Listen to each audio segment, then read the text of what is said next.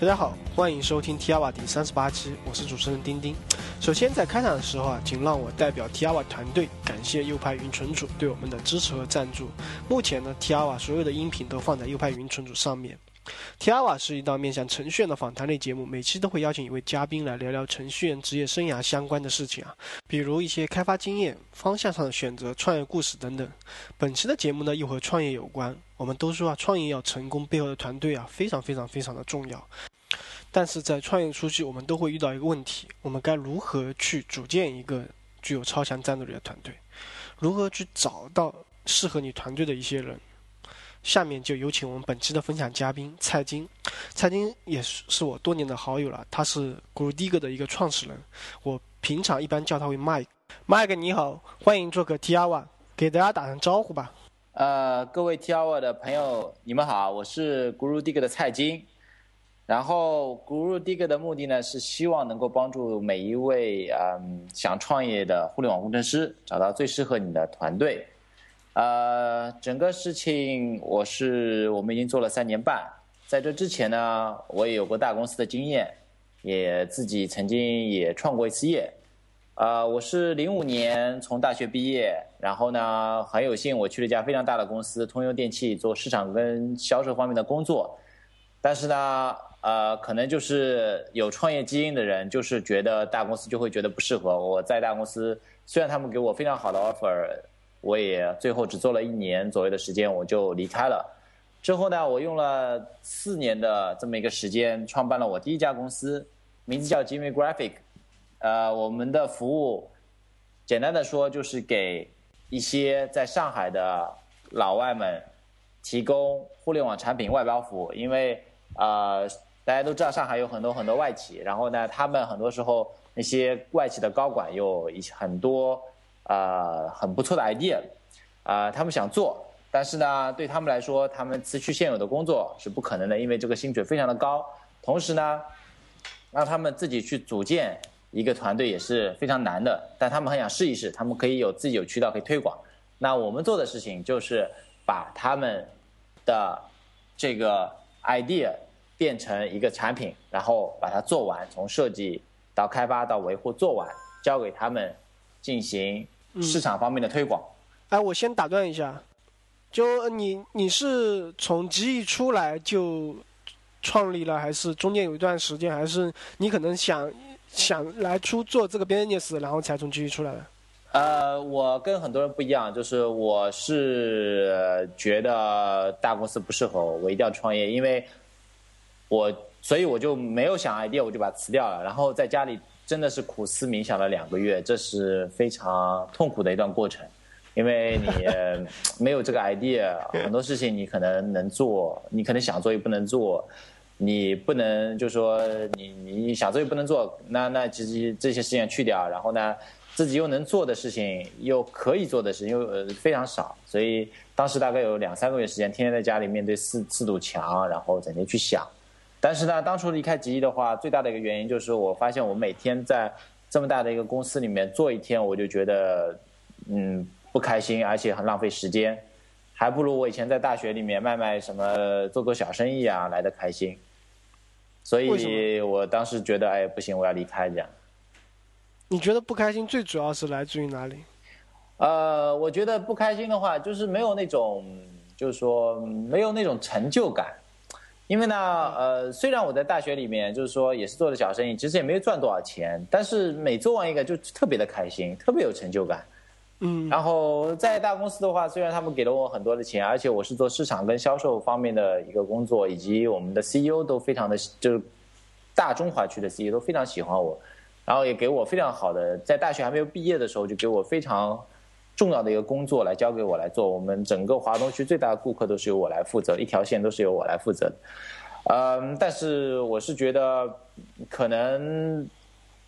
可能我只是在整个这个这么大的一个公司里面的一个螺丝钉，可能我这个螺丝钉稍微大一点，这样，但还是一个螺丝钉。我希望能够在有一个地方可以真正的，啊，真正的体现出我的价值，然后成就我一个心中的一个梦想，这样。嗯。OK，那其实我很喜欢你这种，就是说不给自己留后路、先出来的方法，因为这可能会让你看得更清楚自己想要做的事情，不会仓促的去做一个决定。嗯，对，呃，我觉得你有些时候把自己逼一逼嘛，然后呢，可能你就对于你做了之后的每一个决定都会比较的呃谨慎，以及呃可能深思熟虑，因为你外面有一朵保护伞的话，你总是觉得哎没关系，我这个对吧？反正输了就输了或者什么的，懒了就懒了。但是如果你没有这个保护伞的话，你就是要变成一头，你就不得不变成一头狼，去跟别人去抢东西。去不断的花时间去努力的做事情。嗯，哎，你在你刚才说到一个 Jamie Graphic 做了多少时间？呃，总共做了四年的时间。其实我是零五年十一月份离开 GE 的，呃，我是零四年十一月呃十十二月十一月十二月左右去的。那我是当然这这一年的时间，其实我大多数还是在我大四的时候，因为他们很早就给了我 offer，我很早就去了。那零五年离开的话，大概花了两个多月的时间去思考，直到零六年，我记得非常清楚，二月十四号那一天，我拿到了第一笔订单。呃，对，情人节的吗？对对，情人节那边就说，呃，我那个地方我都还记得，但是而且第一笔定金就是三千块这样的。嗯。然后呢，呃，但那个地方已经被拆掉了，但我还非常清晰的记得，我记得我当时的头发已经留了非常非常的长，我我就对自己说，我一定要拿到一个。订单，然后呢，我我才去剃头发。那那个时候拿到三千块的话，最兴奋的一个点就是，呃，先去把头发给剃了。啊，嗯，你那个时候你一个人吗？对，那个时候只有我一个人。当然，我那个时候，因为我那时候也大刚刚大学毕业嘛，所以我也没有特别多的这样人脉资源，以及也不知道该怎么创业，就知道就只知道，嗯，简单的说就是把把订单拿过来做完，然后赚钱这样。然后那时候我还有呃一个兼职的一个伙伴，他现在，呃他他其实也在 GuruDig 上，在我最早期的时候也支持了我一把。那个时候是我我们两个一起来做，他我可能主要是负责找订单啊这样，他主要是负责呃把这个订单给做完这样，我们然后五五开这样。OK，那 Jimmy Graphic 你做了多少年？呃，整个是四年，从零六年就做到零一零年的五月份。OK，你。可以简单介绍一下 Jimmy Graphic，比如说你做到了怎样的一个成绩吗？呃，其实还是不错的，因为，呃，因为呃，整个当时我我们就说前面两年其实真的没怎么赚钱，因为主要还在学习积累，后两年还是不错的。呃，因为我们当时一年的话，呃，其实也不用做，大概就做十个左右的 case 吧，每个项目大概在二十万到五十万左右。所以一年的销售额大概在两百万不到一点，然后但是的话，嗯，因为你也知道，就是人嘛，很多时候就是当你在一个非常好的环境的里面的之后，你就会，啊，你就会产生很多惰性。所以那个时候我整天就吃喝玩乐，也比较年轻嘛，所以大多数的钱也用掉了。然后呢，一是发现好像这不是我自己二十岁时候设定的目标。嗯，我我不能再这样颓废下去。第二呢，我也发现我那个 business 就是说，呃，其实做不大，因为因为你要做大的话，其实你要要招很多很多很多很多人，然后把这个规模不断才能做大。那我其实不大喜欢这样的一种像一种劳动密集型的这样的一个产呃一种产品的模式，公司的模式。我更加喜欢是想做一个有 high tech 这样的一个。基因的这么一个公司，用机器来代替人去做，呃，所以的话，我当时觉得，哎，我就我那个那个 Jimmy Graphic 我就不做下去了，我要我要做，就是说我要做一个不一样的公司，去做一件真正大的事情，去解决一个大家身边的问题，然后呢，希望我这一生做的这样一件事情，能够让这个世界真的有一点点不一样，这样。嗯。呃，那么就是说你在 Jimmy Graphic 出来以后就立刻做了 GD 吗？对，呃，GuruDig 是我们就说，其实我们在我们是一零年四月底开始做的，其实我们在零九年的时候，呃，大概是零九年，我们有花过简单的去尝试，然后当然后来失败了。我们是一零年年底做的，然后呢，啊啊不，一零年的五月份开始做的，然后当时整个这个团队。大多数人都是 Jimmy Graphic 保留下来的，包括我们的两名开发者以及呃我三个人，当然我们还有一名开发者走掉了，然后设计师是做 Guru Digger 的时候加入的，所以我们当时开始做 Guru Digger 的时候有四个人。哦，相当于就把 Jimmy Graphic 全部人换了一个方向。对我们，所以我们当时的话，更多时候是现有的团队去，就是说保留现有的团队去做这么一件全新的事情。嗯嗯，酷。那嗯，我想了解，就是说从你做 Guru Digger 的那个时候，其实就你。其实你已经很清楚你要做这样一个东西了，然后你就放你就放弃了 Jimmy Graphic，而不是说你你先放弃，然后再寻找下一个 idea，对吧？对，这这一次的话，我觉得经过四年的创业经验之后，呃，我觉得还是有很多积累的，所以那个时候其实我还是比较认准这个方向的，因为呢，我们当时其实是有这样非常有这样的深有体会，就是说我们当时其实是一个非常不错的这么一个团队。各方面，呃，首先我们做的事情呢，呃，还是比较有意思的，因为呃，我们总体上接一些老外的一些 idea 来做，然后他们也给我们非常大的自由度，然后我们也可以做很多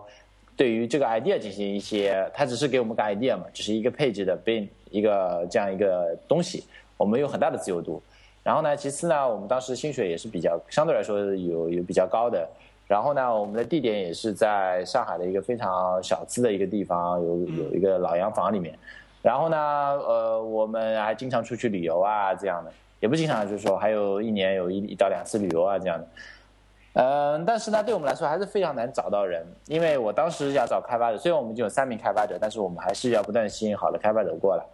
那呃，你像五幺 job 啊，或者说真的不能用，就是。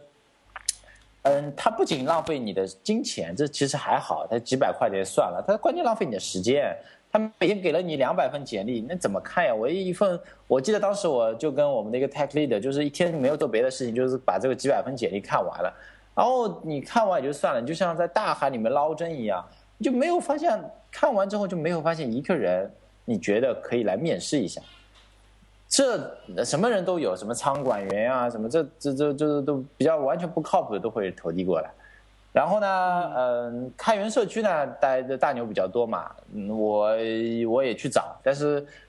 就是感觉就是说，你可能很多时候写过邮件，但都都没有得到回复的。然后呢，朋友推荐确实是最靠谱的。我那几个人，当时我们几个人都是基本上都是通过朋友推荐过来的。呃，但是真的是叫守株待兔嘛，就是。你你你只能等，你人家也不是全职做这个事情的，然后你也只能等人家想到了或者有了就会告诉你。但是很多时候你的发展，呃是等不起的，所以呢，当时就非常认定，我觉得我要做一个地方去解决这个问题，帮助创业团队能够找到适合大家的人才，帮助人才能找到适合大家的创业团队。这样，嗯，听起来你。一零年开始到现在也差不多快三年多了。嗯。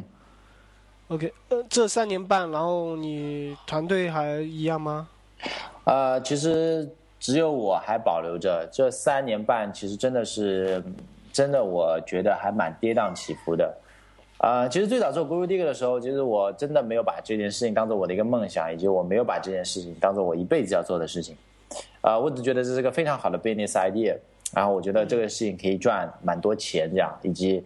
按照互联网的一些规矩，不断的炒大，然后玩一个数字游戏，不断的我们可能一年融一次资资啊，一年半左右融一次融资啊，这样，然后不断把这个事情给炒大，这样。然后呢，呃，但现在我对这真的是把它当做梦想，为什么呢？因为我们经历了几个阶段之后，嗯，确实真的是熬过来。那我们总公司呢是分三个阶段，第一个阶段呢就是我们刚开始做这个产品去研发，我们首先是知道我们的目标是什么的，就是帮助工程师找到最适合你的创业团队。那怎么样来做这个产品呢？其实是蛮蛮头大的，因为大家如果很多时候真的做过一个产品的话，那其实我相信都有这样的体会，就是你你觉得你想得出来的 idea 呢，要么就是别人在做的。要么就是你，你就觉得这个啊不，你想得出来这个这些功能啊，就要么别人已经做了，要么就是你就是觉得用户也不不会有什么，也不会有什么这种这种就是刺激感。所以你想来想去，就觉得哎呀，这个好像都在做一些，都在做一些这种无用的这种无用功这样的。然后，所以呢，我们就是真的是花了两个月的时间，才找到了我们产品的真的唯一一个亮点，就是我们的最早期的 Guru Rank。简单的说呢，就是我们基于数据挖掘，然后计算出你的全球互联网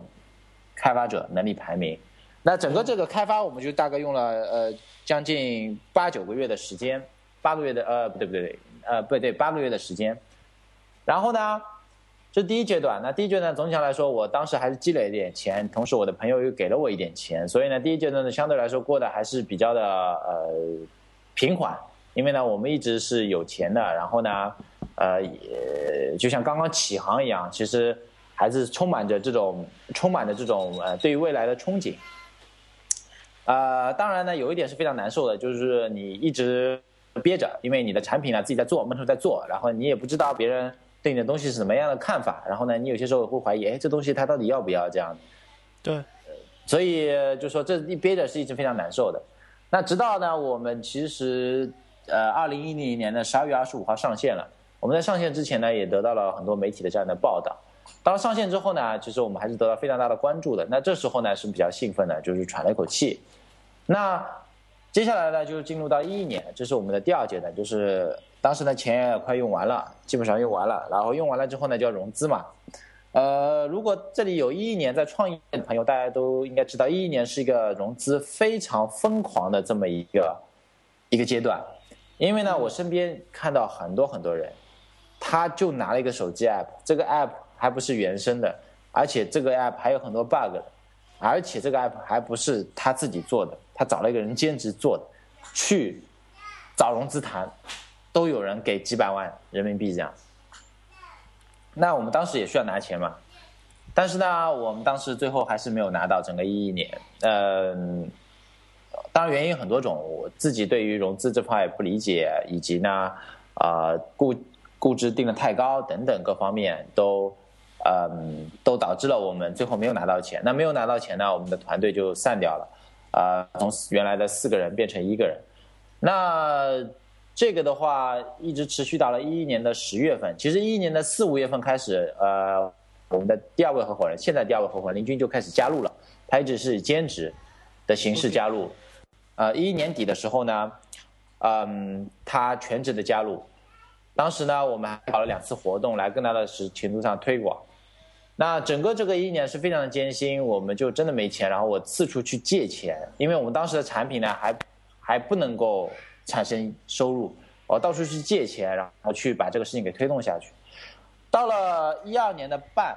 一二年中呃六月份的时候，我们进入到第二个阶段，就是说第二个阶段是什么呢？就是我们整总体上来说走过了最艰难的时期，这个标志性的体现就是说我们开始有收入了，我们的。我们因为积累了这呃将近两年的那时候到两年的时间之后，我们积累了很多人脉资源。那其实这些人脉的资源，这些资源的话，给我们就是说为创业团队找到了一些人。那找到一些人之后，我们就开始有收入了。有收入之后呢，整体上来说各方面都啊比较的稍微好一点。另外一方面呢，就是说我们。做了那么长时间，大家对于我们这个产品，对于我们这个团队的看法也有一些变化，觉得至少这个团队呃虽然东西比较慢，但是呢还是一直在坚持在做，至少没有放弃啊这样。所以到了一定阶段之后，我们到一三年初的时候，我们第三位郑慧云就是加入了，因为他当时就是通过我们的一个活动，然后来加入的。呃，所以的话，我们现在进入到第三阶段，就是说还算是比较一个正在稳步的发展。现在的话，我们最近的话也对于整个这个版本进行了一个比较大的一个改变，对于主要是在产品思路方面、核心技术提高方面，以及整个 UI 进行比较大的改进。然后接下来我们可能会有更多的一些啊改变会发生。呃，这个可能可以晚点，等到我们做到的时候，可以给大家一个惊喜。嗯。呃，我想了解说你一个人在做 g r o d i g o 做了多久？呃，当时是做了四个月。呃呃，这个经历还真的是蛮蛮难忘的。我就记得非常清楚啊。介介绍一下。对，二零一一年的三月份，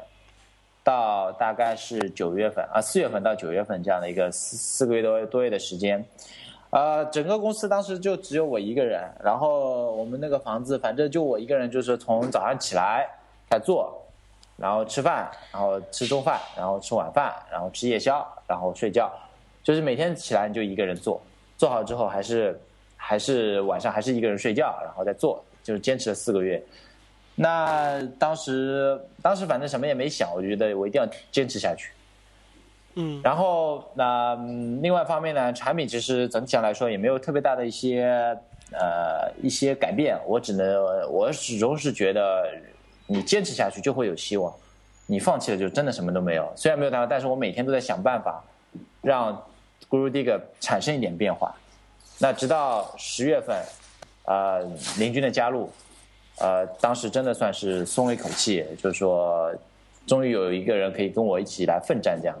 嗯，就这过程中，你因为你我记得你不是做技术的，呃，对，我不能算是纯粹的技术背景吧，但是呃，两方面，第一方面，我大学里面学的也是工科类的，我是学机械的，所以 OK，对于基本的技术啊或者什么的都还是了解的。然后第二呢，我个人比较嗯比较爱好数学，所以我觉得对于程序上的一些东西理解的，我觉得。还是比较呃舒畅的。然后第三呢，就是我在做 Jimmy Graphic 的时候，我其实把当时主要的技术都学了一遍，大家能够做一个简单的一个产品出来。所以呢，嗯，只能说非常一般吧。在你就说一个人做四个月的时候，其实你也你也在用你自己所掌握的一些东西改进这产品的，还是你主要在做营销方面的事情？呃，其实当时主要是两方面，一方面呢，就是说。呃，想尽办法让大家更多的时候上我们 Guru Dig 发发布一些信息，这样。另外一方面呢，我当时呃主要是负责就是说，呃一些可能是 CSS 啊，然后呢 JS 方面的一些一些一小块的事情去去改。然后呢，因为当时我们整个是用 Rails 做的嘛，但 Rails 我一点都不熟嘛。呃，Ruby 我也没学过这样的，所以我也做不了特别多的东西。但是我可以进行一些非 Rails、非 Ruby 方面的一些工作。嗯嗯嗯，老实说，你这四个月有没有想放弃过？呃，当时呃真的不敢想。就是你真的叫不敢想，我我就真的怕我一想就放弃了，所以我当时就觉得，呃，当时当时觉得不行的时候，我就开始做俯卧撑，这样不断的练，断俯，就是你你会觉得有这种斗志产生，然后有斗志的话就继续做，呃，其实还是蛮蛮真的蛮蛮蛮惨的，就是，呃，当时还有一件主要一件事情融资嘛，就是你就不断的有，我这辈子真的从来没有被那么多人拒绝过。真的没有被那么多人救，就是连谈恋爱都没有被那么多人拒绝过。真的，就是我这大大小小真谈了几十个，就是说有个的，有有有真的，是我就我真心记得，谈到最后个的时候，我我都快眼泪都要掉下来了。就是我说你投我吧这样的，然后他说他想投，但是他们老板不行，所以我我真的眼泪掉下来了。就是我真的含着泪去跟他说这件事情，然后每一次投资我都要准备很多事情，我要花一天的时间去。了解很多事情，比如说他们的投资机构的风格是什么啊？他们有哪些人啊？是不是有些关系我们之前可以认识的，可以拍，就是呃报，就是说哎搭个套个近乎啊这样的。然后每次都把自己打扮的比较就是整齐啊、舒服啊，然后看上去非常的光鲜啊去见他们。嗯，但是最后还是没真的没有拿到。当时嗯就是非还是没有钱嘛，没有钱就就真的是憋着嘛。憋着就就觉得很嗯，反正可能是每个人的性格关系啊。那憋着就觉得，哎，我怎么样都要撑下来，撑下来就就不一样。嗯。所以从现在看来，就你们最近的新版发布，就在我听上去非常宝贵。对我们其实非常珍惜。每每天的时间，为什么呢？因为嗯，我们不像很多团队，很多团队拿了几百万之后呢，一般天使级别都是几百万人民币嘛。那他们可能觉得时间是比较多的，因为啊，今天过不了明天了，反正你也不可能一天就烧完嘛。那我们来说，就是每一天都非常宝贵的，就是很有可能我们明天就因为一样东西不行，我们三个人就散了，因为因为我们三个人到任何一个地方都可以拿到。比我们现在多很多的薪水，因为我们三个人现在都拿了非常少的钱去把这件事情给做起来，而且要承担非常大的风险，以及呢，呃，怎么说呢？就是说，呃，工作量也是非常的大。但是我们是觉得这件事情是有价值的，以及我们觉得在一起工作非常开心。呃，但是我们要我们非常珍惜每一天，一旦可能就明天我们就可能散了，所以，嗯，呃，对，很不很不容易啊。那呃，我想请你介绍一下，就目前 g r o d 的新版到底会有哪些变化？因为说实在的，跟我之前用的版本差别还是蛮大的。对，呃，我觉得是前面也说了嘛，三方面。第一方面呢，就是产品思路。呃，其实我们之前的话，最早的是想做一个社区，在社区呢，大家对于产品进行交流，交流好之后呢，大家可能认识了，认识了，你们自然会对吧？自然会找到人。但是我们后来发现，这个呃，这并不是一个最优的解决方案。那我们现在的话，呃，这次的产品的调整的话，主要是在三个维度上把这件事情给重新梳理清楚了。第一个维度呢，就是你过来的话，你肯定不是找人，就是招人，这个非常重要。就是我们是帮助大家找人或者招人。第二个维度呢，就是创业团队呢，我们把它分为三个阶段：你是纯粹是 idea 交流交流，还是啊我在找合伙人，还是我已经初上公司了，我在招募人才。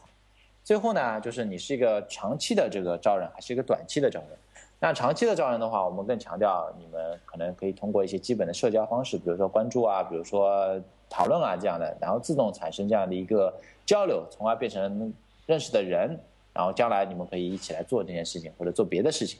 如果是短期的话，我们更加强调的话是简单明了。我们通过我们的核心的服务，呃，我们有两方面的服务，你可以自己去找到团队说我要加入。另外一方面的话，我们可以让团队来找你。啊，团队来找你，我们这块服务叫约见邀请。简单的说呢，就是我们会把你的资料以匿名的方式推给团队，他如果觉得你好，然后给你发一见面邀请，在这之前他永远不知道你是谁，然后你觉得 OK 了，你就你就把你就确认一下，然后可以把你的联系方式给他们，然后呢他们会来找你。然后第二方面呢，就是我们对于核心技术上有一些啊增加以及改进。呃，首先呢，就是我们的大家可以看到，我们有个叫职场基因报告的。现在是两方面，一方面呢是你的 Guru Rank，就是说你的技术能力排名，然后呢，另外一块是你的技术分析，还有一块是你的兴趣分析。呃，我们 Guru Rank 之前就有，我们这次有了一些改变改进。然后第二块呢，技术分析我们也会有改进，啊，已经有改进，但是接下来我们会有更加大的改进。现在大家看到的只是一个广度上的，就是说，比如说。啊，我是百分之三十搞 JavaScript，百分之四十搞 Ruby，百分之三十可能搞别的，嗯，C++ 这样的。那接下来呢，我会把这件事情做得更加细，我们会分析出大家的每一个语言，这是一个广度，然后我们会分析大家的深度。比如说你是搞 Ruby 的，你是在 Ruby 这一块，或者是你搞 Rails 的，你搞 Rails 这一块，整个这个行业当中你是处于什么样一个水平？其次呢，我们会有一个时间度的概念，就是说你，比如说你搞了三年的。Ruby，那我们可以分析出来，自动的产生。哎，我们告诉你，这个人主要在 Ruby 这方面，他非常的熟练。好，这是一块。然后呢，兴趣的话，我们根据大家的呃，就是说这个爬到的信息，然后分析出他的兴趣跟特长，也帮助大家在找自己的那个产品的这个方向方面可以有一些参考。而这些所有的东西呢，都是基于数据挖掘，这是第二方面。呃，我们核心技术的一些提升。最后呢，就是我们整个 UI 上进行的一些改变啊，一是呢为了更好的适合我们整个产品的改变以及核心技术的改变，另外呢，我们也把整个产品变成了扁平化，啊，也算是跟上了时代的潮流，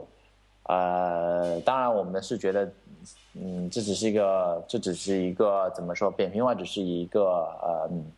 只是一个概念。我们更多时候是希望把这个面貌重新打造一下，然后让大家有一种全新的感觉，这样。嗯，嗯，听下来就是说，你们其实是对比五幺九二八智联这种，你们要给提供更精确的匹配度。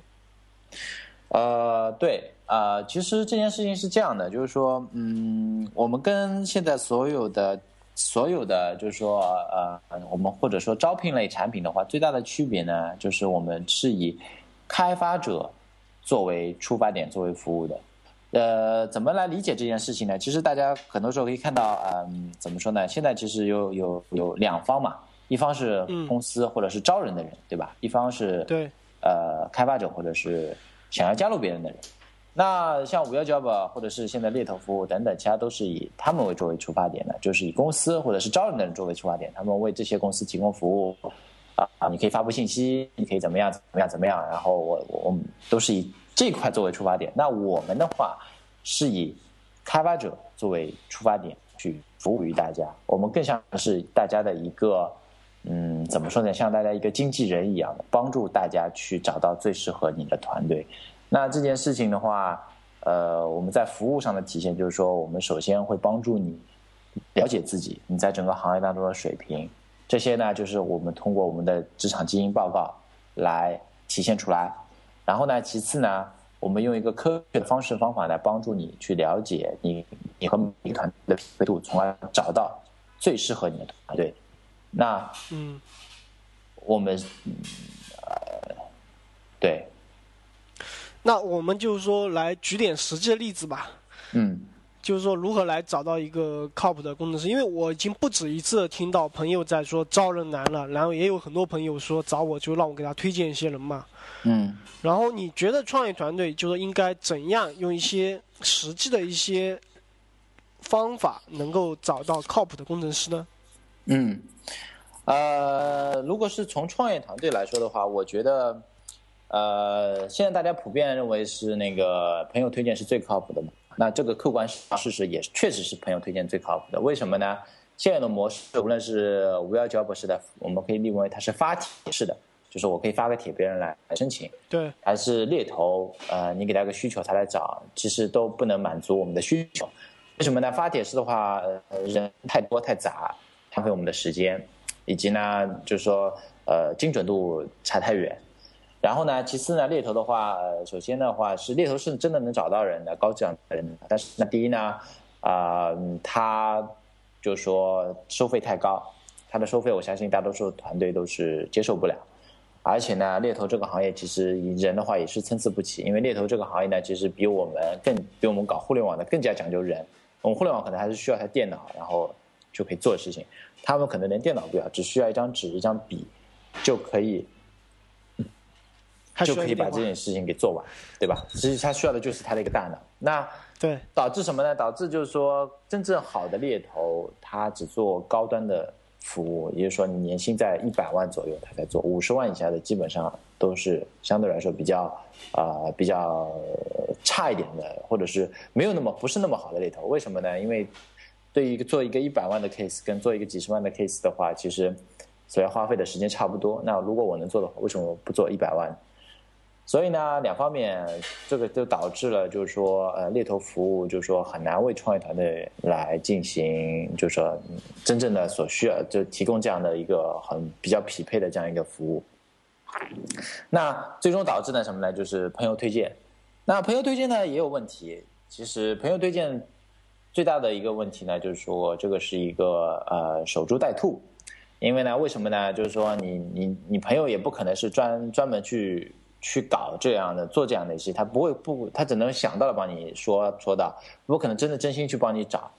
呃，因为他也不知道该怎么找。其次呢，就是说，嗯，朋友推荐的话，他也只是啊一个进行他以他的角度来进行过滤。那你们之间到底有多么匹配，其实你也不知道。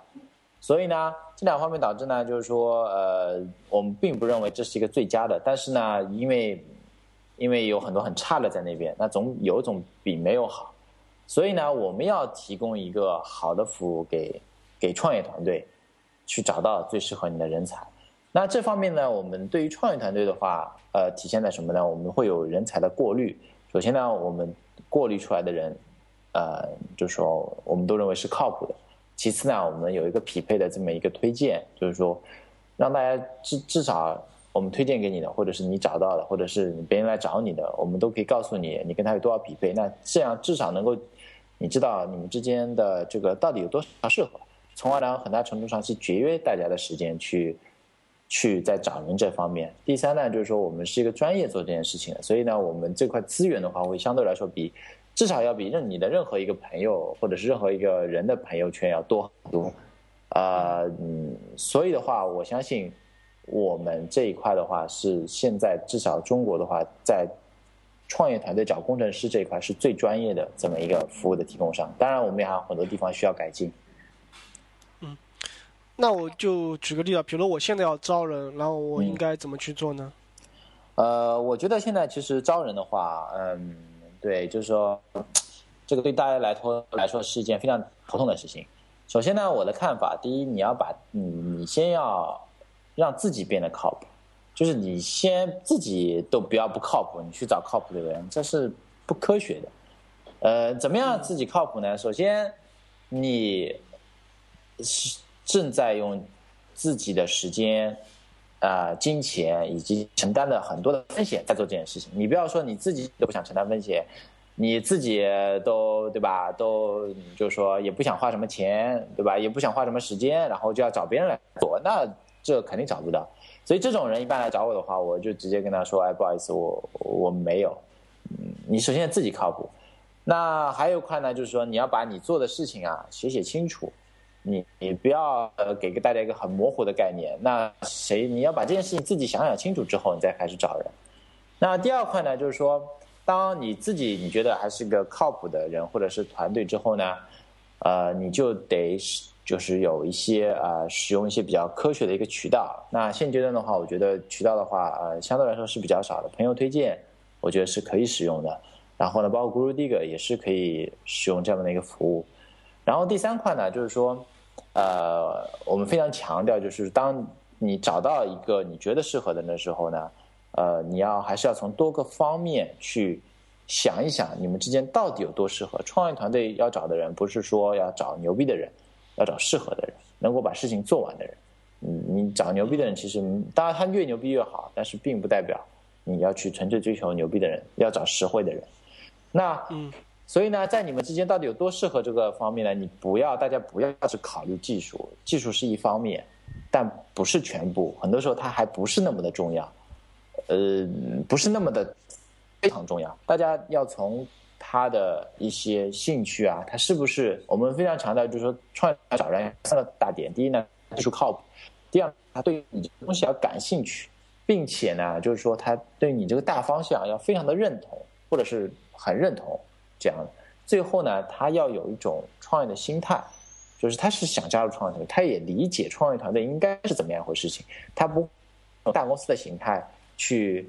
啊，去来做事情，所以呢，在从这个三个方面，大家去衡量，综合来衡量一个人到底有多适合。完美的人呢，一般比较少，但是只要达到一定标准，我觉得先把事情做起来，可能比你等更加重要。最后呢，就是说，我觉得在嗯劳动的回报跟期权上面啊，大家不要呃，大家要。要要有比较清晰的概念，特别是对创业团队的老大这样的，呃，人家过来的话，大家肯定是愿意跟你一起来做的。但是你千万啊，别想着，哎，又拿很少的薪水，又不给期权，然后你你你要人家拼命的做，纯粹是说，哎，你跟着我有这样梦想，然后做起来之后，可能你百分之零点零零一的股份可以值值几几百万这样的，这不科学。人家在什么样的阶段加入，承担多大的风险，就应该给。给多少的期权，不要去想着就是说纯粹的太理想化，到现实的时候，大家就要现实。最后呢，我非常建议呢，大家在就是说，嗯呃，找到一个人，哎，前面几个步骤都觉得非常不错，条件也不错，各方面衡量也都非常不错。然后呢，在劳动报酬上面也谈的非常的，大家都都觉得哎 OK。然后。在真正合作之前呢，还是花一到两个月的时间，大家尝试性的合作一下，因为呢，共识才是最好的了解对方的一个方式。很多时候，呃，从哪怕我的匹配这样的话，可能可以比别的你光去聊更多了解，但是我觉得共识还是最好的。所以花点一两个礼拜时间，用一个兴趣项目啊或者怎么大家共事一下，这样才能正好更好的了解对方。嗯。嗯，呃，我觉得共最后你说共识这个很有意思啊。你的意思是说会，比如说我大家一起来做一个开源的项目啊，类似的吗？对啊，都可以。像我们 GuruDig 的话，我们一般会围绕 GuruDig 主题。呃，我们自己内部是这样的，就当有人愿意来加入我们的时候，我们自己虽然我们三个人嘛，呃，大家都会出动，然后呢，我们会跟这个人来合作做这个事情，可能跟 Guru Digger 肯定跟 Guru Digger 是有关的，并且呢，它是跟 Guru Digger 的我们现有的一个模式，可能有个地方没有解决，我们要用去解决一个问题。那这个项目是一个独立的项目，啊，跟我们现有的没有关系，就是说啊，也不是没有关系了，就是说不会有任何的牵涉。然后呢？我们就一起通过头脑风暴定一个时间，一起通过头脑风暴，然后呢，一起通过就是说，嗯，大家来协调分工，就把它这个东西给做起来。这一般呢会持续在一一个礼拜到一个月左右，然后每个人都花费一些业余的时间去做。那这个过程呢，我们既解决了一个重新至少重新思考了一下，GuruDeal 有一些的问题，同时呢，又啊去互相了解。最终如果这个东西做得好的话，我们自己内部会。划划分一个小小的奖励，这个奖励可能是一个比较小的旅游啊这样的，那大家的话也会比较有激情去去做这么一件事情。嗯，酷。嗯，然后呢，在过程当中，其实你真的能够了解很多人他的工作方式啊，他的学习方式啊，他的思维方式啊，这个远比纯粹的交流要深入很多。对我很我很同意。然后我想请你在报酬方面能不能再多给我们一些信息呢？比如怎样去安排，怎样去调配？对，呃，在报酬方面是这样的，就是说，我觉得呃，咱们有中国话，中国人一句话叫“亲兄弟明算账”，就是真的到了这个阶段，OK，咱们就是要把这件事情讲得非常清楚。我知道很多团队就是因为可能哎呀，我们觉得大家一起做做到后面，我总你呃个人我自己就是我加入加入者认为啊，你不会亏待我的吧？然后呢，这个老大觉得哎，我其实也没有亏待你。最后咱们一算账的时候，发现哎，好像大家都不满意这样的，然后可能产生吵架，小一点吵架，大点就散了这样。所以呢，我们分享一下我们这里是怎么做的，就是说呃，我们还是用比较科学的呃。也不是科学吧，我们是有用一些东西来计算的。首先呢，我们会最终你拿到多少股份，对吧？一定是你对于整个团队有多少贡献来计算的。嗯。因为呃，这是比较应该大家都能理解。那这个贡献是几方面来？首先，你的你的基本贡献就是说啊，你你在整个这个市场当中，你的一个呃价值，就你的一个年薪大概是多少？啊，比如说你年薪是二十万或者三十万这样的，这个肯定是有大家这个都是能够计算得出来的，对吧？因为你之前的前一份工作以及再乘上一定的比例，就是你可能现在的一个年薪的一个一个价值。那接下来呢？接下来呢，我们会乘以第一个系数，就是说，嗯，你的一个工作量的增加，因为你到 Guru Digger 来，你可能工作量比原来多很多。那我们一般会乘以百分之五十这样的，就是你工作量要比原来增加很多。第二个呢，就是说你的一个承担的风险。那承担的风险呢，就是说我们会根据不同的情况，比如说现在 Guru D 加来的话，我们会乘以二，或者是乘以二点五这样的。在早期的话，可以乘以三或者乘以四这样。因为我们可能越没有拿到钱，越产品越不稳固，你承担的风险就是说越大，那你这个系数就越高。然后呢，这些就是说乘以这两个系数，加上你对每年的一个基本的话，就是一个你每年对于团队的一个总的一个贡献，这是一个价值嘛。然后。除以，就是说啊，Guru Digger 现阶段的一个估值，就是一个你每年能拿到期权，所以这就是我们的计算方法。我也觉得，至少我们团队都是在使用这样的一个方法。我也看过很多大家对期权的估算，但其实没有一个比较靠谱的，啊，也不是说没有一个靠谱，就是说没有一个比较大家公认的方式。那我是觉得我们这个方式呢，大家能大家比较清晰，然后呢。也知道，就是说也不会出现哎什么我第一个人，然后我可能技术上不是特别好，但是我要百分之十、百分之二十这样的股份的这种这种情况，大家都比较清晰啊。我我是做多少事情就拿多少股份，承担多少风险。嗯，呃，那我现在有另外一个问题啊，啊，就是我反过来，我作为因为你刚才说到就在劳动报酬啊期权上，那我作为一个工程师嘛。我该如何去找到靠谱的创业团队？他可能会给我在报酬上、项目上和目标上都有一个一致。嗯，呃，你是说可以从哪些点？从哪些点来看呢？就是我要怎样找到一个适合我的一个团队？啊，呃，好的，我觉得这件事情，首先，首先你要先先对于自己啊，先要想清楚。呃，第一件事情，你为什么要创业？这个事情要想清楚。这个很多人其实，呃，创业很多人大家有很多不同目的啊。有些人是觉得我要赚很多钱，有些人觉得我要实现一个梦想，有些人觉得哎，我朋友创业了，我也要创业。有些人觉得我现在工作特无聊，我要创业了。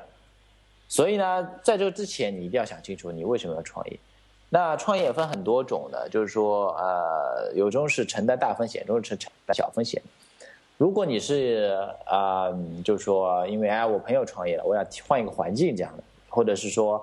我想就是说，呃，我想怎么说呢？我我我觉得现在的工作太无聊了，我想换一份工作这样的。那我建议呢，创业团队你去选择一些比较，就是说比较成熟的，大概人也不会特别多，但是他的各方面是比较成熟，他在招募人才这样的团队，因为这样的团队呢，就是说他的呃。承你需要承担的风险比较小，它各方面比较成熟，同时你在这个团队呢也会有蛮大的这么一个发展，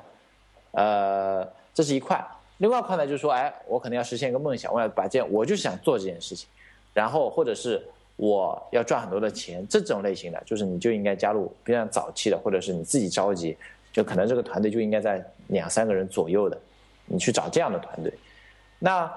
这样的团队呢，就是说你这个。因为这个产品或者公司啊团队各方面自由度会非常大，就真的可以按照你的一些想法去把这件事情给做起来。啊，这是第一块，就是说你为什么要创业，以及不同的创业阶段呢？就是说你要选择不同的承担大风险、小风险这样一个一个团队这样的。其次呢，就是说你要通过一些渠道去去找嘛。那在这个渠道当中呢，我们非常强调呢，这个事情啊，叫三分看事，七分看人。首先呢，你要了解一下你自己的兴趣点在什么地方。其实加入创业团队呢，最忌讳的是什么呢？我做这件事情啊，真的我一点一点嗨点都没有。这个一点嗨点没有，其实是件非常痛苦的事情。就是我觉得每天就像在一个，就是他们在做一个事情，然后我只是一个码农，就是这种感觉。那。你要找自己感兴趣的事情，我相信每个人都有很多感兴趣的事情。你要在这个当中，你去寻找。比如说，我对于体育运动比较感兴趣。如果你是做一个足球方面的一个产品的话，我会非常有兴趣，因为我就经常搞，我就没时业余我就玩这个东西。比如说，我对呃音乐非常感兴趣，那如但我对这种购物类啊这种东西一点兴趣都没有，因为我都不大购物的这样。然后呢，我。接下来，通过渠道来找这个渠道呢，分很多种。呃，当然，我先说一下我们 Guru Dig。我们 Guru Dig 的话，你可以就是说，我们上面有很多分类嘛，你可以根据这个分类来筛选。然后呢，呃，其次的话呢，就是说，呃，现在有很多媒体嘛，媒体上也有，然后还有很多产品，他们也会收集很多互联网创业团队，你都可以在上面去进行筛选。先先把这个事情啊，就是说类好。最后呢，就是看人。人的话呢，就是说，呃，你先自己最好能够有个定位，就是说你要到这个团队啊，是做怎么样的角色？你是要跟着老大一起顶一片天，还是你就想自己撑起一片天？如果你是想跟着老大撑起一片天的话，那你就得一定知道这个团队要有个老大，就是说你要能够跟着他。然后你是自己想的话，那这个团队最好是没有这个老大，就是说你你你自己就进去，就是成为这个顶起这一片天的人，然后。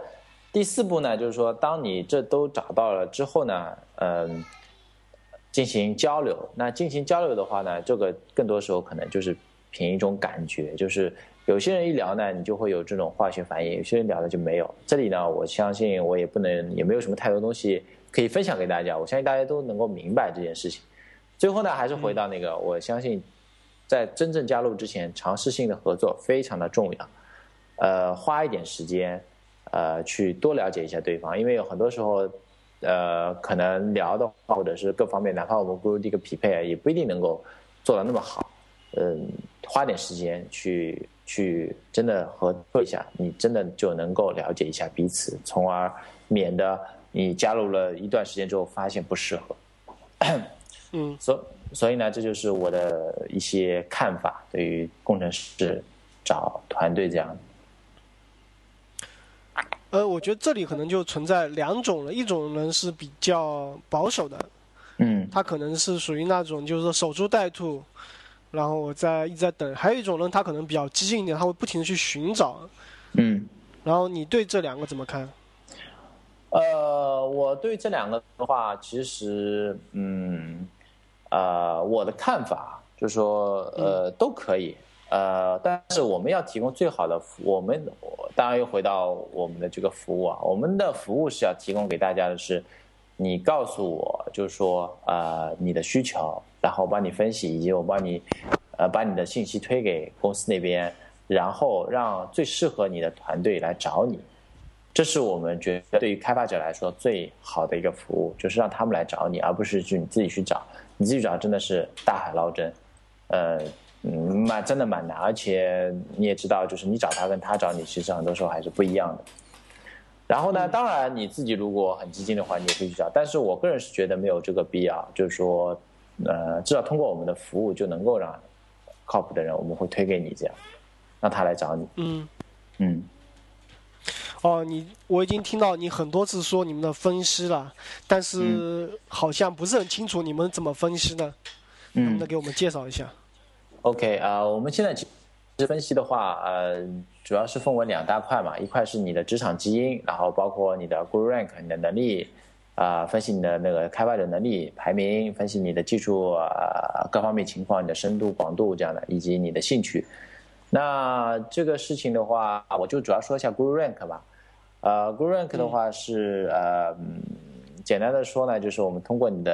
呃爬取你在互联网上留下的脚印，这些脚印呢包括啊你在开源社区的情况，在 Stack Overflow 的情况，在你的 Blog 以及你在各方面的社交账户上的情况，然后呢同其他的所有全世界开发者的这么一个情况进行比较。最后呢，通过一个数学公式算出来你在所有当中的能力的这么一个排名。那这当中呢，我相信大家有两个问题是经常会问我的。一个问题就是说，哎，我我我在互联网上不留下脚印，我这个人不在论坛上发帖，我也不做什么事情，对吧？那你们这个怎么算？那一方面呢，我们是发现，如果你是搞互联网的，你在互联网上没有留下什么脚印的话。呃，那我觉得你的能力本身是不是这个方向上就值得怀疑？就是你是不是一个互联网人，这个就是值得怀疑的。其次呢，确实我们计算下来，我们这个数据啊，现在还没有足够到我们充分的计算。但是呢，我们是觉得，呃，我们现有的这样一个产这个 Guru Rank 的话，还是能够起到很大程度上的一个作用，让大家能够知道大家的一个情况。然后另外一块呢，就是我们的一个匹配的一个分析，就是说我们，啊，让你知道你和每一个团队之间的匹配度，从而呢让最优秀的团队来找你。那最适合你的团队不是最优秀的，最适合你团队来找你。那这个事情是怎么做的呢？就是说，呃，我们也会基于数据挖掘，去挖掘每一个团队他们的信息，这些信息呢包括他们的地域啊，他们的他们所在的地方啊。他们所从事的行业啊，跟你的兴趣进行匹配啊，他们的团队规模啊，跟你的匹配啊，他们的嗯那个呃承担的所可能要承担的风险跟你的匹配啊，这样，然后通过一个数学公式来进行计算。具体的话，我相信大家可以到我们的博客上去看，因为这上面有比较详细的一些介绍。呃，这里的话，我想就不多阐述了，因为可能一阐述就非常非常长，这样。OK，Guru Rank 还是一个挺神奇的东西，有兴趣的可以 找你们来聊，因为这个涉及到很多数据挖掘的方面。对，因为呃，我们就想做一些不一样的事情嘛，呃，想真的就是说用技术去改变一些东西。当然 Rank 现在还是处于 Alpha 阶段，呃，还是有很多东西需要改进，但是我们至少每天在做，因为嗯，因为我们相信这条路是走得通的。OK，嗯，然后就回到你们服务的最本质吧。其实从商业上来说，你们需要越来越多的人进来，嗯，才能让你这个平台发挥它真的商业价值嘛。嗯，所以就说，我我想了解一下你在做市场上，你们如何吸引一些靠谱的开工程师进来，然后他们讨论一些项目也好，去使用你们的服务也好，你们是你是如何去做的呢？嗯。呃，我就分享一下吧，因为我觉得大多数的嗯以技术为驱动的开发，呃以技术为驱动的创业团队，大家其实对于推广上还是蛮头痛的。那我就分享一下我们的呃一些大概的思路。首先呢，我做事情我一定会先通过媒体来呃，当然在这媒体之前，首先目标用户一定要定位清楚，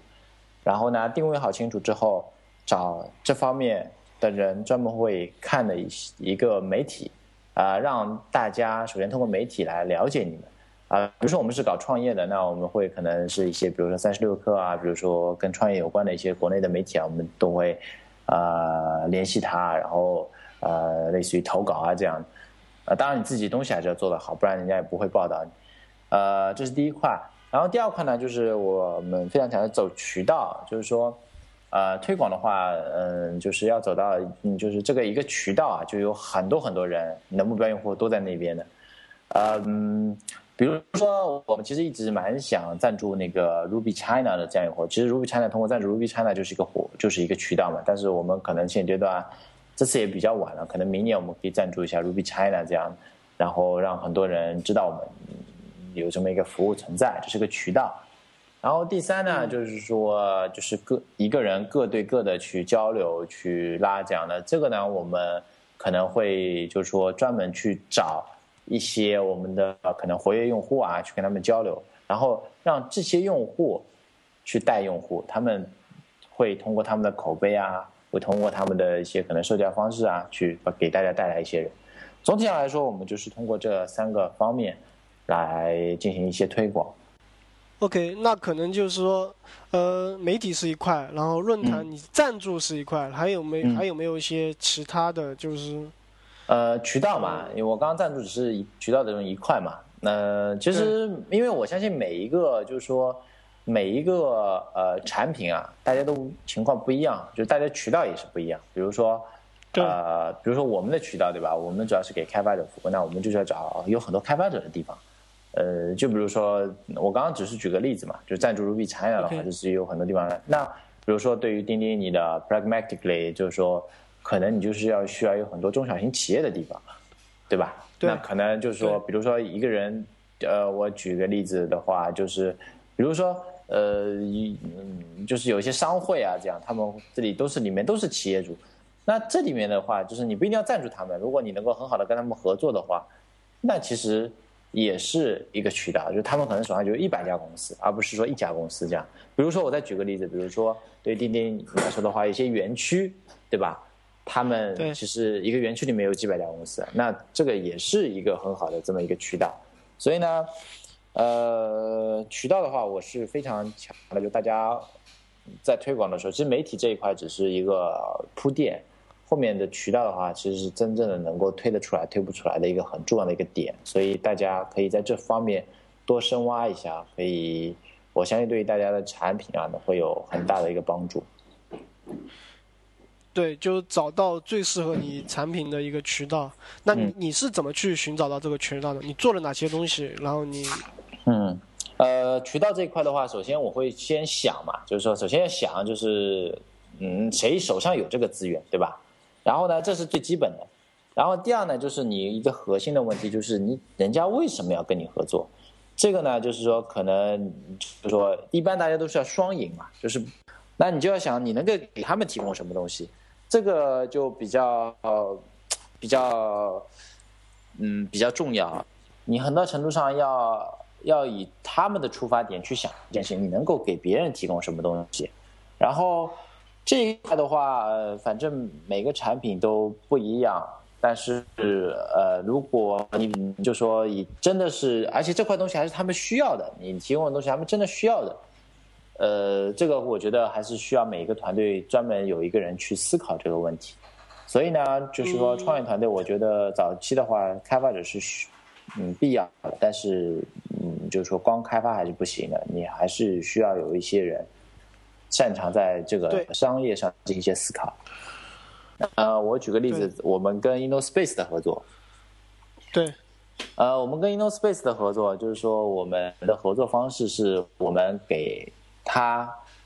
，Space，嗯，就是说引荐团队，然后呢，嗯，给他们的团队找人，那引荐团队这个事情呢，暂时不说，因为这个嗯，我们只是随便做做的，也没有特别去花心思做这件事情。我们就帮助他们这个团队找人这件事情吧。呃，首先一点，我想到的是，我相信他们的团队，因为 InnoSpace 团队都是比较早期的，我相信他们都在都是有招人的需求的，对吧？这个是肯定的。然后呢，呃。其次的话，就是为什么要使用我们的服务？其实还有很多别人服务也可能也可以提供这样的服务。那为什么要使用我们的服务？那我们要体现出就是说我们这个高精准性，就是我们我 GuruDig 上的人又靠谱，而且又想创业，并且很多人是想要加入这些非常早期的团队，而别的团队产品不能够达到这样的服务。那第三，对于他们来说，如果跟我们合作，他可以获得什么？他可以获得一个比较专业的一个服务商，然后为他们去，为他们去所有的团队提供很专业的服务。对他来说，其实这是件好事情，因为我可以说，我让呃我在吸引更多好的团队来加入我的时候，也是一个卖点。然后他其实损失什么？他其实没有什么损失，没有什么损失这样的，他只需要帮我们宣传一下，让很多团队都知道，然后让他们来用，嗯，就可以了。所以，如果是你的话，我相信你也会愿意接受这么一个服务的这么一个情况，这样。所以，这就是一个简单的一个商业合作、一个渠道合作的一个谈判的一个呃流程，对。对，但是就是说，我觉得像你提到这个圈的嘛，就是这个给你的产品带来的用用户的量啊，或者还是价值啊，可能并不是那么的大，所以你没有做一些可能就是说。更加成本低的一些方式，呃，是这样的，就是说，我觉得每个产品啊，它大家都有不同的这样一个定位。我们的定位就是一个小而精的这么一个产品定位。我们的目标用户呢也是少而精，对吧？所以呢，我们也不需要有很多很多用户，因为也不可能有那么多用户。首先，也没有那么多想创业的靠谱的互联网人士，对吧？呃，其次呢，创业团队也是有限的，也不可能也也也没有那么多创业团队这样。所以呢，我们的话其实量少的话，对我们来说还 OK，只要把大家服务好，我们就可以有收入啊，这样，而且能够有蛮多收入这样的。所以，当然，如果你是服务于一个非常大的众的一个品牌，比如说像微博这样的，它要服务于每一个人，那你就不能够什么跟 InnoSpace 来合作，你肯定要跟 CCTV 来合作，对吧？呃，或者是跟什么电视台来合作，让电视台来给你全部报一下，那大家都知道了，对吧？所以。啊，可能不同的阶段是不一样的。呃，我这也只是只能给大家一些一些参考，这样，因为这这一潭水其实我觉得还是蛮深的。嗯，的确，就是说每个产品可能都有它自己的一些特征在，所以可能在市场上可能都需要，虽然能寻找到一些共性啊，但是还是需要自己不停的去寻找到那个点，不停的去做实验。嗯，那我们回来说一下融资吧。你之前也提到过，就目前，因为 g r o d i g 曾经也经历过一段非常长的一个艰难的一个时期，也没有融到任何楼、任何的钱，所以我想了解一下，就是说，在目前这个状态下 g r o d i g 是处于已经融到钱呢，还是正在融钱，还是可能就不打算再去融钱这样一个阶段呢？呃。一，我们是没有拿到融资，呃，至少没有达到 VC 级别的融资啊。就是说，当然有朋友会给我们点钱啊，这样的，嗯，这这这些应该我觉得不能属于融资吧，这都是比较少额的，就是几万块到十十来万这样。六万块呢，我们在短短期之内暂时也没有去呃想过去拿很多钱这样的，因为呃，可能这不是我们最重要要做的事情。然后关于融资这件事情的话，其实我也跟很多创业团队的人进行一些交流。嗯，我非常想分享一些东西给大家，因为我觉得大家做这件事情啊，因为我之前的话一一年没有拿到钱的话，我就觉得我对于这个游戏规则不了解。那经过这两年多来，我其实断断续续会跟不同投资者进行一些交流啊，然后更大程度上把这件事情给理清楚了。呃，希望我的这些经验能够帮助大家很好的去知道。该怎么去找融资这件事情？首先呢，我觉得找融资这件事，第一点呢，就是你自己要非常清楚你为什么要拿钱，以及你要拿多少钱，以及该怎么用，这个你要非常清楚。其次呢，你要自己找到非常大的你的这个，无论是团队还是产品，你的卖点跟别人不一样的地方。比如说你的团队特别的牛逼，你们都是呃，反正有过光鲜的历史，你们创业成功过，或者卖掉，或者是你们是什么呃，嗯，查查查 Google 出来的或这样的。然后第三的话，就是你要根据你的这个情况去知道该找什么样的投资机构或者投资人，你。你比如说，你拿少的钱，你就你就你就得你就去找，就是天使投资比较个人啊这样。你如果拿几百万或者几千万这样，那你就得找机构，你你不可能去找个人来解决你这个问题。然后等到真正谈判的时候，我觉得大家要非常清楚。虽然现在外面有很多很多投资人都包装成自己啊，我来帮助你实现梦想，我来雪中送炭，我来怎么样？那这些都是其实都是狗屁，不可能。是你的话，你也不可能。你作为你，你给钱的话，你不可能是我雪中送炭，你都要死了，我怎么会给你钱？唯一一个点就是咱们在谈一笔生意，你要从这个点出发。那你这个生意的话，你就得告诉别人，你现在给我这一百万，我将来怎么样让它变成一千万，以及一个亿，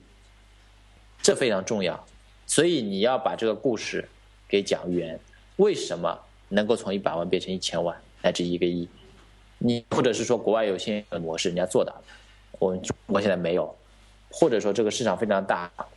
我之前就是搞这个行业的，我之前在大公司就是把做这件事情的，然后我现在把整个团队带出来了，我们只要做同样的事情，这就是可以起来，这些都是可以的，但是你一定要把它这个故事讲圆了。最后的话就是说，呃，呃，当大家比较有幸的话，如果能拿到。就是说，terms of sheet 的话，就是拿到一些条，就是是这样的，就是说，如果你你们大家的话都是报价什么都已经啊接受了，大家调的比较好的话，就能拿到拿到条款。那拿到条款的话，有一些很多点需要注意的，大家可以在网上去搜一下。呃，这个条款的话，而且而且我非常建议大家去找一个律师，呃，去好好的看每一个条款，这当中水也是非常的深。最后呢，就是说还有一个估值。你到底估多少？这个也其实也是有一门学问的。呃，行业当中呢，就是说有几个比较大家认定的一个标准值，比如说天使阶段呢，就大家比较认定是一千万人民币的估值。那 A 轮的话，可能就在五千万到六呃一千万美金左右。然后呃，在估值方面以及那个还是有还有一些，比如说基本规则，比如投资机构的话，他们拿的股份就一定是在百分之二十以上。如果你愿意出让的股份不愿意超过百分之二十，只愿意百分之十的话，那你尽量不要去找投资机构。特别早期的话，其实也没特别大的意义，因为一般都很难接受。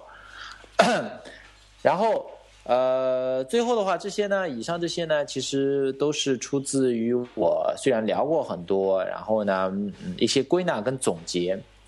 呃，仅供大家参考，因为我们也没有拿过，所以仅供大家参考。这样，希望能够对大家有帮助。接下来我可能会在自己的博客上，呃，把这件事情更多的以一个详细的方式分享给大家。希望大家可以，就是说，呃，有空的话可以关注一下我们的博客啊。我们的博客地址反正在 GuruDigger 的首页上就有顶部导航就有链接，大家可以点击过去看到。OK，呃，谢谢啊，就谢呃。能看到这样一个很坚持的团队啊，真的是也希望你们能成功。嗯。然后今天就非常感谢你来参加我们的做客我们的 T R 瓦，然后我们现在就进入最后的环节，叫 Share Picks。Share Picks 就是说，你呃可以随便分享一个你觉得有意思的东西，最近看到的，啊比如一本书、一个文章，然后一个音乐或者类似的，any anything。嗯。啊，我说一下吧。我最近在看一本书，叫《Tribe》，就是部落，就是说 T R I B E 这么一个呃这本书。呃，虽然我觉得那个作者的话，他啊怎么说呢？更多时候是呃纸上谈兵，但是他的一些他的一个一些理论的话，我觉得还是非常有参考价值。呃，他讲究的是什么呢？就是说。呃，我们现在更多的呃，更多的一些就是说，呃，人与人之间成为一个团团体的话，呃，不再像以前，呃，不再像我们传统认识上的是说，就是说，啊，像一个公司的或者工厂的结构，就是上面有个老大，然后下面就是有一个就是说，呃，有一个就是呃，有一个非常严严谨的一个规章制度，然后约束每一个人该做什么事情，然后呢，从从而这个团队在运作。他更加强调的是，我们像一个部落，这个部落呢，就是更加的自由，就是当然你一定是有个 leader，但是 leader 并不是说。啊，你并不是说我在那个，就说我是一种，嗯，也不能说叫强制性的官僚性，就是我是一个